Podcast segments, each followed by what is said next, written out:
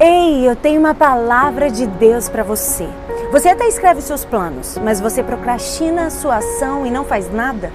Não deixe para depois. Está escrito em Eclesiastes 11:4: Quem observa o vento não plantará, e quem olha para as nuvens não colherá. Ou seja, a pessoa que fica esperando o momento perfeito nunca faz nada. Ah, quando os meus filhos crescerem, eu faço.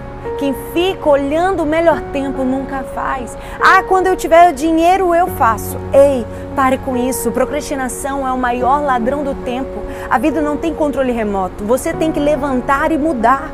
Você quer em 2021 ficar esperando o melhor momento ou deseja criar o melhor momento? Plante suas sementes hoje, não deixe para amanhã. Haja, se mova. Nisso pensai.